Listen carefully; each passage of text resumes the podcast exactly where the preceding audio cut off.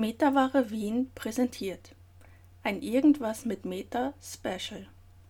Katja liest Franz Kafka Die Verwandlung. Als Gregor Samsa eines Morgens aus unruhigen Träumen erwachte, fand er sich in seinem Bett zu einem ungeheuren Ungeziefer verwandelt. Er lag auf seinem panzerartig harten Rücken und sah, wenn er den Kopf ein wenig hob, seinen gewölbten, braunen, von bogenförmigen Versteifungen geteilten Bauch, auf dessen Höhe sich die Bettdecke, zum gänzlichen Niedergleiten bereit, kaum noch erhalten konnte. Seine vielen, im Vergleich zu seinem sonstigen Umfang kläglich dünnen Beine flimmerten ihm hilflos vor den Augen. Was ist mit mir geschehen? dachte er. Es war kein Traum. Sein Zimmer, ein richtiges, nur etwas zu kleines Menschenzimmer, lag ruhig zwischen den vier wohlbekannten Wänden. Über dem Tisch, auf dem eine auseinandergepackte Musterkollektion von Tuchwaren ausgebreitet war, Samsa war Reisender, hing das Bild, das er vor kurzem aus einer illustrierten Zeitschrift ausgeschnitten und in einem hübschen vergoldeten Rahmen untergebracht hatte. Es stellte eine Dame dar, die mit einem Pelzhut und einer Pelzboa versehen aufrecht dasaß und einen schweren Pelzmuff, in dem ihr ganzer Unterarm verschwunden war, dem Beschauer entgegenhob. Gregors Blick richtete sich dann zum Fenster, und das trübe Wetter, man hörte Regentropfen auf das Fensterblech aufschlagen, machte ihn ganz melancholisch. Wie wäre es, wenn ich noch ein wenig weiter schliefe und alle Nahheiten vergäße, dachte er aber das war gänzlich undurchführbar, denn er war gewöhnt, auf der rechten Seite zu schlafen, konnte sich aber in seinem gegenwärtigen Zustand nicht in diese Lage bringen. Mit welcher Kraft er sich auch auf die rechte Seite warf, immer wieder schaukelte er in die Rückenlage zurück. Er versuchte es wohl hundertmal, schloss die Augen, um die zappelnden Beine nicht sehen zu müssen, und ließ erst ab, als er in der Seite einen noch nie gefühlten, leichten, dumpfen Schmerz zu fühlen begann. Ach Gott, dachte er, was für einen anstrengenden Beruf habe ich gewählt. Tag aus, Tag ein auf der Reise. Die geschäftlichen Aufregungen sind viel größer als im eigentlichen Geschäft zu Hause. Und außerdem ist mir noch diese Plage des Reisens auferlegt, die Sorgen um die Zuganschlüsse, das unregelmäßige schlechte Essen, ein immer wechselnder, nie andauernder, nie herzlich werdender menschlicher Verkehr. Der Teufel soll das alles holen. Er fühlte ein leichtes Jucken oben auf dem Bauch, schob sich auf dem Rücken langsam näher zum Bettpfosten, um den Kopf besser heben zu können, fand die juckende Stelle, die mit lauter kleinen weißen Pünktchen besetzt war, die er nicht zu beurteilen verstand, und wollte mit einem Bein die Stelle betasten, zog es aber gleich zurück, denn bei der Berührung umwehten ihn Kälteschauer. Er glitt wieder in seine frühere Lage zurück. Dies frühzeitige Aufstehen, dachte er, macht einen ganz blödsinnig. Der Mensch muss seinen Schlaf haben. Andere Reisende leben wie Haremsfrauen. Wenn ich zum Beispiel im Laufe des Vormittags ins Gasthaus zurückgehe, um die erlangten Aufträge zu überschreiben, sitzen diese Herren erst beim Frühstück. Das sollte ich bei meinem Chef versuchen. Ich würde auf der Stelle hinausfliegen. Wer weiß übrigens, ob das nicht sehr gut für mich wäre. Wenn ich mich nicht wegen meiner Eltern zurückhielte, ich hätte längst gekündigt. Ich wäre vor den Chef hingetreten und hätte ihm meine Meinung von Grund des Herzens ausgesagt. Vom Pult hätte er fallen müssen. Es ist auch eine sonderbare Art, sich auf das Pult zu setzen und von der Höhe herab mit dem Angestellten zu reden, der überdies wegen der Schwerhörigkeit des Chefs ganz nahe herantreten muss. Nun, die Hoffnung ist noch nicht gänzlich aufgegeben. Habe ich einmal das Geld beisammen, um die Schuld der Eltern an ihn abzuzahlen, es dürfte noch fünf bis sechs Jahre dauern, mache ich die Sache unbedingt. Dann wird der große Schnitt gemacht. Vorläufig allerdings muss ich aufstehen, denn mein Zug fährt um fünf. Und er sah zur Weckuhr hinüber, die auf dem Kasten tickte. Himmlischer Vater, dachte er. Es war halb sieben Uhr, und die Zeiger gingen ruhig vorwärts, es war sogar halb vorüber, es näherte sich schon drei Viertel. Sollte der Wecker nicht geläutet haben? Man sah vom Bett aus, dass er auf vier Uhr richtig eingestellt war. Gewiss hätte er auch geläutet. Ja, aber war es möglich, dieses möbelerschütternde Läuten ruhig zu verschlafen? Nun, ruhig hatte er ja nicht geschlafen, aber wahrscheinlich desto fester. Was aber sollte er jetzt tun? Der nächste Zug ging um sieben Uhr. Um das einzuholen, hätte er sich unsinnig beeilen müssen, und die Kollektion war noch nicht eingepackt, und er selbst fühlte sich durchaus nicht besonders frisch und beweglich. Und selbst wenn er den Zug einholte, ein Donnerwetter des Chefs war nicht zu vermeiden, denn der Geschäftsdiener hatte beim fünf Uhr Zug gewartet und die Meldung von seiner Versäumnis längst erstattet. Es war eine Kreatur des Chefs ohne Rückgrat und Verstand. Wie nun, wenn er sich krank meldete? Das wäre aber äußerst peinlich und verdächtig, denn Gregor war während seines fünfjährigen Dienstes noch nicht einmal krank gewesen. Gewiss würde der Chef mit dem Krankenkassenarzt kommen, würde den Eltern wegen des faulen Sohnes Vorwürfe machen und alle Einwände durch den Hinweis auf den Krankenkassenarzt abschneiden, für den es ja überhaupt nur ganz gesunde, aber arbeitsscheue Menschen gibt. Und hätte er übrigens in diesem Falle so ganz Unrecht? Gregor fühlte sich tatsächlich, abgesehen von einer nach dem langen Schlaf wirklich überflüssigen Schläfrigkeit, ganz wohl und hatte sogar einen besonders kräftigen Hunger.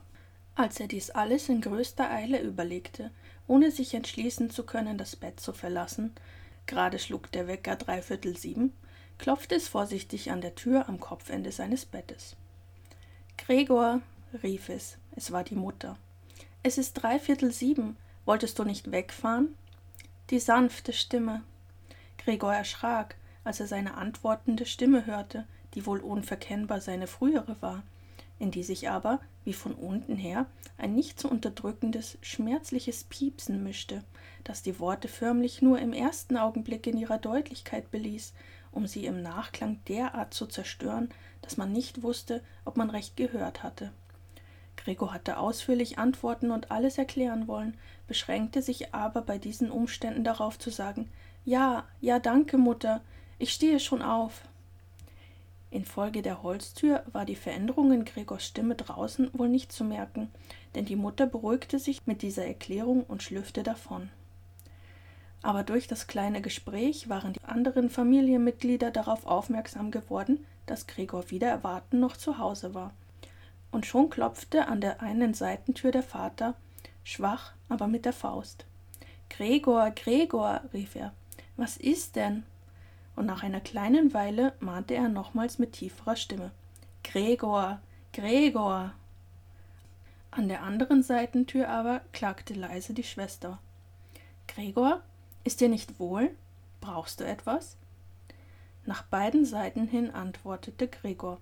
Bin schon fertig, und bemühte sich, durch die sorgfältigste Aussprache und durch Einschaltung von langen Pausen zwischen den einzelnen Worten seiner Stimme alles Auffallende zu nehmen. Der Vater kehrte auch zu seinem Frühstück zurück, die Schwester aber flüsterte Gregor, mach auf, ich beschwöre dich. Gregor aber dachte gar nicht daran aufzumachen, sondern lobte die vom Reisen her übernommene Vorsicht, auch zu Hause alle Türen während der Nacht zu versperren. Zunächst wollte er ruhig und ungestört aufstehen, sich anziehen und vor allem frühstücken und dann erst das weitere überlegen, denn das merkte er wohl. Im Bett würde er mit dem Nachdenken zu keinem vernünftigen Ende kommen. Er erinnerte sich, schon öfter im Bett irgendeinen vielleicht durch ungeschicktes Liegen erzeugten leichten Schmerz empfunden zu haben, der sich dann beim Aufstehen als reine Einbildung herausstellte. Und er war gespannt, wie sich seine heutigen Vorstellungen allmählich auflösen würden dass die Veränderung der Stimme nichts anderes war als der Vorbote einer tüchtigen Verkühlung, einer Berufskrankheit der Reisenden, daran zweifelte er nicht im geringsten. Die Decke abzuwerfen war ganz einfach. Er brauchte sich nur ein wenig aufzublasen und sie fiel von selbst. Aber weiterhin wurde es schwierig, besonders weil er so ungemein breit war. Er hätte Arme und Hände gebraucht, um sich aufzurichten. Stattdessen aber hatte er nur die vielen Beinchen, die ununterbrochen in der verschiedensten Bewegung waren und die er überdies nicht beherrschen konnte. Wollte er eines einmal einknicken, so war es das erste, dass es sich streckte. Und gelang es ihm endlich, mit diesem Bein das auszuführen, was er wollte, so arbeiteten inzwischen alle anderen, wie freigelassen, in höchster schmerzlicher Aufregung. Nur sich nicht im Bett unnütz aufhalten, sagte sich Gregor.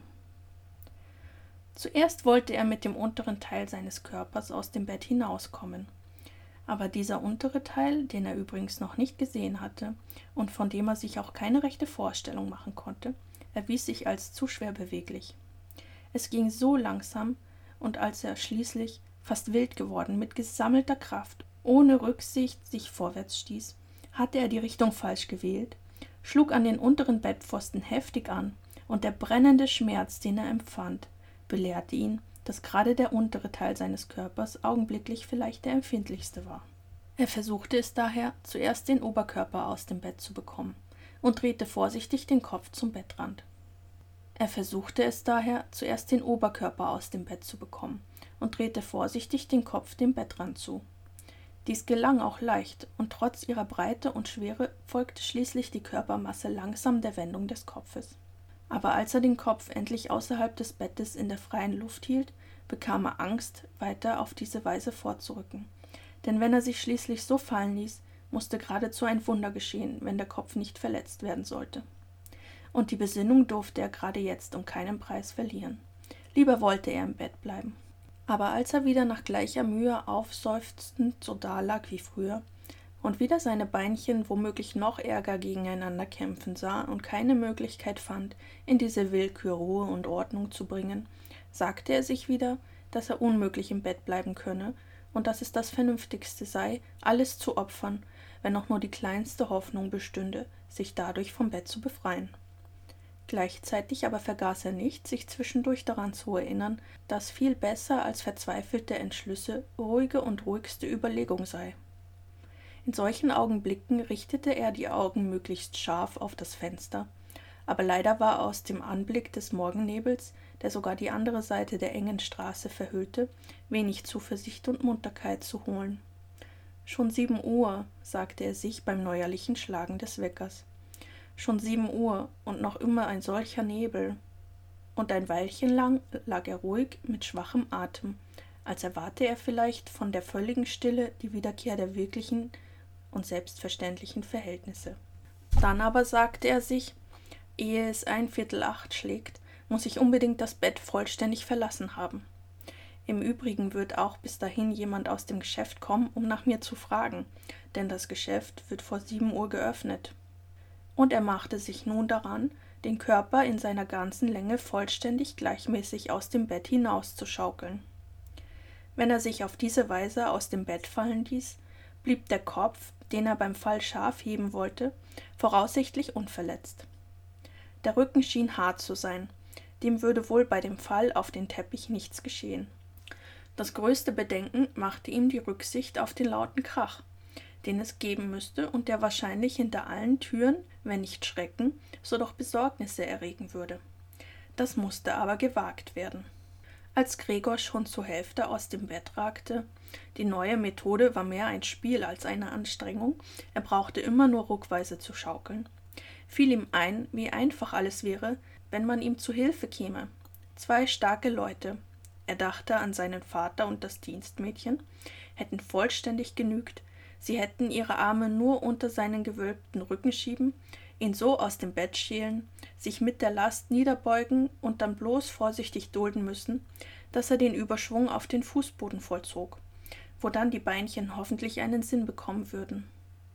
Nun, ganz abgesehen davon, dass die Türen versperrt waren, hätte er wirklich um Hilfe rufen sollen? Trotz aller Not konnte er bei diesem Gedanken ein Lächeln nicht unterdrücken. Schon war er so weit, dass er bei stärkerem Schaukeln kaum das Gleichgewicht noch erhielt, und sehr bald musste er sich nun endgültig entscheiden, denn es war in fünf Minuten ein Viertel acht, als es an der Wohnungstür läutete. Das ist jemand aus dem Geschäft, sagte er sich und erstarrte fast, während seine Beinchen nur desto eiliger tanzten. Einen Augenblick blieb alles still. Sie öffnen nicht, sagte sich Gregor, befangen in irgendeiner unsinnigen Hoffnung. Aber dann ging natürlich wie immer das Dienstmädchen festen Schrittes zur Tür und öffnete. Gregor brauchte nur das erste Grußwort des Besuchers zu hören und wusste schon, wer es war. Der Prokurist selbst. Warum war nur Gregor dazu verurteilt, bei einer Firma zu dienen, wo man bei der kleinsten Versäumnis gleich den großen Verdacht fasste? Waren denn alle Angestellten samt und sonders Lumpen? Gab es denn unter ihnen keinen treuen ergebenen Menschen, der, wenn er auch nur ein paar Morgenstunden für das Geschäft nicht ausgenutzt hatte, vor Gewissensbissen närrisch wurde und geradezu nicht imstande war, das Bett zu verlassen. Genügte es wirklich nicht, einen Lehrjungen nachfragen zu lassen, wenn überhaupt diese Fragerei nötig war? Musste da der Prokurist selbst kommen und musste dadurch der ganzen unschuldigen Familie gezeigt werden, dass die Untersuchung dieser verdächtigen Angelegenheit nur dem Verstand des Prokuristen anvertraut werden konnte? Und mehr infolge der Erregung, in welche Gregor durch diese Überlegungen versetzt wurde, als infolge eines richtigen Entschlusses, schwang er sich mit aller Macht aus dem Bett. Es gab einen lauten Schlag, aber ein eigentlicher Krach war es nicht. Ein wenig wurde der Fall durch den Teppich abgeschwächt. Auch war der Rücken elastischer, als Gregor gedacht hatte. Daher kam der gar nicht so auffallende, dumpfe Klang. Nur den Kopf hatte er nicht vorsichtig genug gehalten und ihn angeschlagen. Er drehte ihn und rieb ihn an dem Teppich vor Ärger und Schmerz. Da drin ist etwas gefallen, sagte der Prokurist im Nebenzimmer links. Gregor suchte sich vorzustellen, ob nicht auch einmal dem Prokuristen etwas ähnliches passieren könnte, wie heute ihm. Die Möglichkeit dessen musste man doch eigentlich zugeben. Aber wie zur rohen Antwort auf die Frage machte jetzt der Prokurist im Nebenzimmer ein paar bestimmte Schritte und ließ seine Lackstiefel knarren. Aus dem Nebenzimmer rechts flüsterte die Schwester, um Gregor zu verständigen. Gregor, der Prokurist ist da. Ich weiß, sagte Gregor vor sich hin, aber so laut, dass es die Schwester hätte hören können, wagte er die Stimme nicht zu erheben.